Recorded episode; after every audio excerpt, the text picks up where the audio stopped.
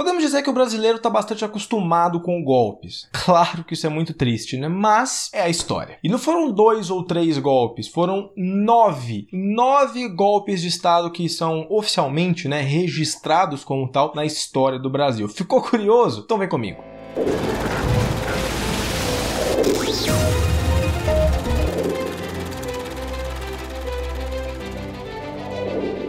Felipe Drummond, eu sou estudante de licenciatura em História e você está no História com Drummond. Olha, antes de qualquer coisa, é muito importante que você se inscreva aqui no canal, deixe o seu like para me ajudar, fechou? E se você está ouvindo isso aqui por algum agregador de podcast, não deixe de seguir o perfil do História com Drummond para você continuar acompanhando aqui os vídeos, os áudios nesse caso, né, que eu solto toda semana. O link de todas as plataformas onde o História com Drummond se encontra, você sempre vai ver aí na descrição do episódio para você escolher onde você quer consumir o conteúdo. Então, sempre leia a descrição. Fechou? Mas voltando, você sabia que o Brasil é um país de golpes? Já foram nove golpes de Estado e 14 fechamentos ou dissoluções do Congresso Nacional. Isso porque o Brasil é um país novo, hein? Imagina se não fosse. Além dos golpes que eu vou citar aqui nesse vídeo, o Congresso já foi dissolvido, né, fechado 11 vezes só por Dom Pedro II durante o segundo reinado. E esse Congresso também já foi fechado outras três vezes. Uma vez por Castelo Branco, em 1966, uma vez por Costa e Silva, em 68 e em 77 foi a vez de Ernesto Geisel fechar o Congresso também. Bom, você já sabe que o Brasil só se tornou oficialmente uma nação quando a independência foi declarada. E desde essa data, ou seja, desde 1822, a gente já teve aí diversas revoltas, tentativas de golpe e golpes efetivamente consolidados. E é óbvio que é sobre esse último que nós vamos falar. E se um golpe é definido como uma subversão da ordem institucional, podemos dizer então que de 1822 até hoje a gente já teve nove desses golpes. Noite da Agonia, dissolução da Assembleia Constituinte de 1823 o próprio Dom Pedro I deu um golpe aí pouco mais de um ano depois de declarar a independência do Brasil. A primeira Assembleia Geral Constituinte Brasileira foi eleita num dia 3 de maio de 1823. E obviamente que o objetivo dessa Assembleia era redigir a primeira Constituição do Brasil. Só que as disputas internas entre os constituintes fez com que Dom Pedro dissolvesse, né, fechasse essa Assembleia. José Bonifácio de Andrade, um dos ministros de Dom Pedro, passou a dificultar o acesso, né, a comunicação entre os conservadores conservadores e o próprio imperador. E aí Dom Pedro mandou esse cara embora. Só que ainda continuou uma pressão muito grande em cima dele. E aí ele resolveu, com a ajuda dos militares, dissolver essa Assembleia Constituinte. O dia 12 de novembro daquele ano ficou conhecido então como a Noite da Agonia. Então Dom Pedro, junto com algumas pessoas da sua própria confiança, né, elaborou o texto da Constituição que foi promulgado em 1824. Golpe da maioridade. Esse golpe é bastante conhecido, né? Ele foi o responsável por colocar, por efetivar, na verdade, o reinado de Dom Pedro II. Bom, quando Dom Pedro I desistiu do trono e vazou lá para Portugal, Dom Pedro II, Pedrinho, só tinha seis anos de idade. Então, no lugar dele, quem governava o Brasil eram os regentes. É por isso que esse período se chama período regencial. Então, até Pedro II, no caso, né, que ainda não era Dom Pedro II, mas vou chamar ele assim para facilitar, completar 18 anos, ou seja, assumir a maioridade, eram outras pessoas, os regentes, que governavam governavam em nome dele. Só que nesse período, aqueles conflitos, aquelas tensões que existiam entre os liberais e os conservadores ficou ainda mais forte. E isso fez com que alguns senadores, alguns deputados formassem um clube maiorista. A ideia desse clube era adiantar a posse de Dom Pedro II, né? Dar para ele a maioridade antes dele completar 18 anos. Obviamente que as propostas desse grupo foram todas recusadas até que esse pessoal falou: "Vamos cantar a bola pro Dom Pedro mesmo, quer dizer, pro Pedrinho, porque se ele ficar do nosso lado, fica difícil o pessoal, né, os regentes recusarem a nossa proposta proposta, digamos assim. E foi o que eles fizeram. Então eles convenceram Pedro de que era a hora dele assumir logo o trono. Dito e feito, né? No dia 23 de julho de 1840, Dom Pedro II assumiu o trono com apenas 15 anos de idade, de forma totalmente inconstitucional. Proclamação da República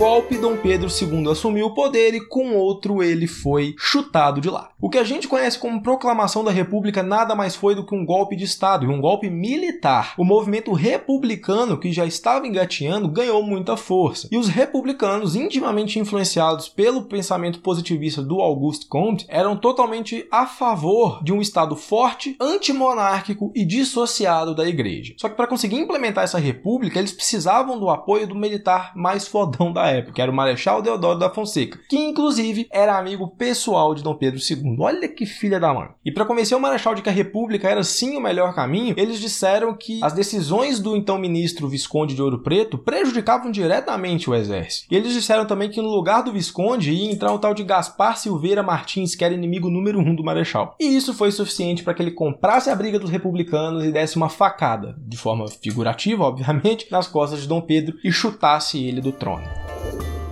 Golpe de 3 de novembro de 1891.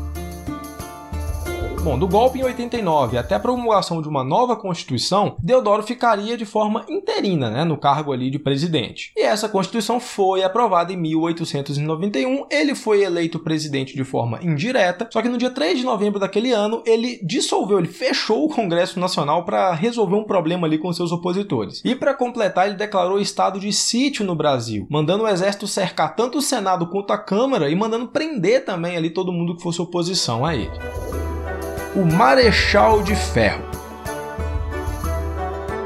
Bom, só que 20 dias depois desse golpe, em 1891, Deodoro da Fonseca saiu fora. Ele renunciou ao cargo. E ele fez isso principalmente depois da Marinha ameaçar bombardear o Rio de Janeiro caso algo não fosse feito. E como Floriano Peixoto era o seu vice, foi ele quem assumiu o cargo no lugar do Deodoro da Fonseca. Só que a Constituição mandava, no caso de um presidente sair, que novas eleições fossem convocadas, coisa que o Marechal não fez. E mesmo já tendo reaberto ali o Congresso Nacional, isso desencadeou uma série de revoltas. Só que ao invés de ceder a isso, ele assumiu uma postura muito ditatorial, tanto é que ele foi conhecido como Marechal de Ferro. Ou seja, a República no Brasil já começou uma completa zona.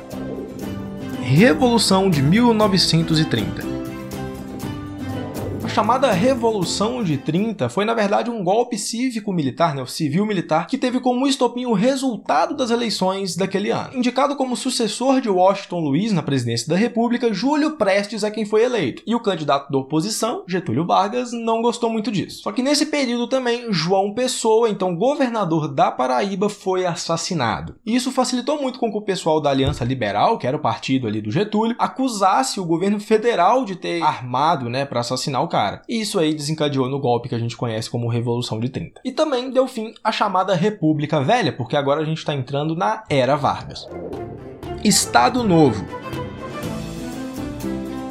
Em 1937, depois de ter sido eleito indiretamente em 34, Getúlio teve que lidar com um problema que para ele era um problema, né, chamado intentona comunista. Nessa época, o comunismo crescia cada vez mais, né? E para o exército isso era uma coisa que devia ser combatida. E aí, nesse mesmo ano, foi descoberto um plano chamado de Plano Cohen que era basicamente uma revolução comunista que ia rolar aqui no Brasil. E esse plano foi lido na rádio, né, em rede nacional, no programa Voz do Brasil. E se apoiando nesse terror que o plano Cohen gerou, foi aprovado em 37 o estado de guerra que suspendia qualquer direito constitucional. E em novembro daquele ano, Vargas fez um discurso em que ele fechava o Congresso Nacional e cancelava as eleições do ano seguinte. O que a população não sabia é que esse plano tinha sido todo forjado por Olímpio Mourão Filho, membro do governo de Getúlio Vargas. Vargas. Então, o período mais repressivo, né, a ditadura varguista, duraria até 1945, quando a gente tem outro movimento que é sim considerado um golpe de Estado. Deposição de Getúlio Vargas em 1945. Os mesmos militares que apoiaram o golpe de Vargas lá em 37 fizeram todo um movimento para tirá-lo do poder em 45. Um dos contextos ali que estava rolando no mundo, né, para apoiar a decisão de tirar Vargas do poder era o fim da Segunda Guerra Mundial. Vale dizer que Getúlio seguiu muito nos moldes do fascismo italiano ali durante a era Vargas. E ele só foi romper suas relações com a Alemanha nazista lá pro meio da guerra. Então, com o resultado da Segunda Guerra, era inadmissível um país igual o Brasil, que era aliado dos aliados, continuar tendo uma ditadura. Não fazia sentido, as coisas não encaixavam. E aí Vargas começou a reabrir o Brasil democraticamente, permitiu que partidos fossem criados, tudo isso para tentar limpar sua barra, o que não deu muito certo. E aí no fim das contas ele foi forçado a assinar a sua renúncia para evitar conflito, para evitar que gente morresse e que ele saísse de boa. E foi o que ele fez, ele assinou ali a renúncia ao cargo. Golpe de 1964.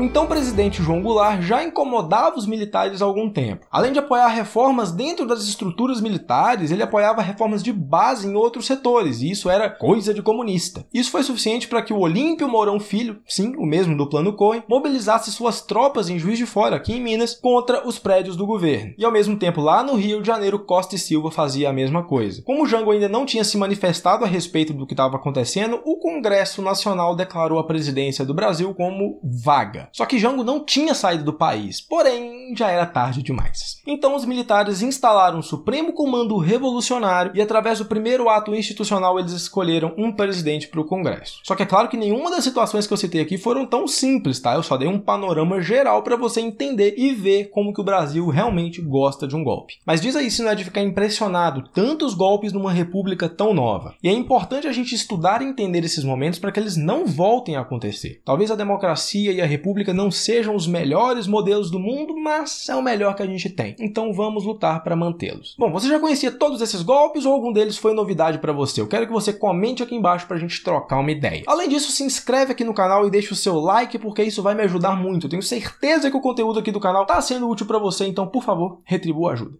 Beleza? E se você está ouvindo isso aqui em algum agregador de podcast, não deixa de seguir a gente aqui do História com Drummond para você não perder nenhum assunto. Todos os links importantes estão em philipedrumond.com/história, está aqui na descrição, mas eu fiz questão de citar o link porque sim, e a gente se vê numa próxima, tá bom? Mais uma vez, meu nome é Felipe Drummond e esse aqui é o História com Drummond. Valeu!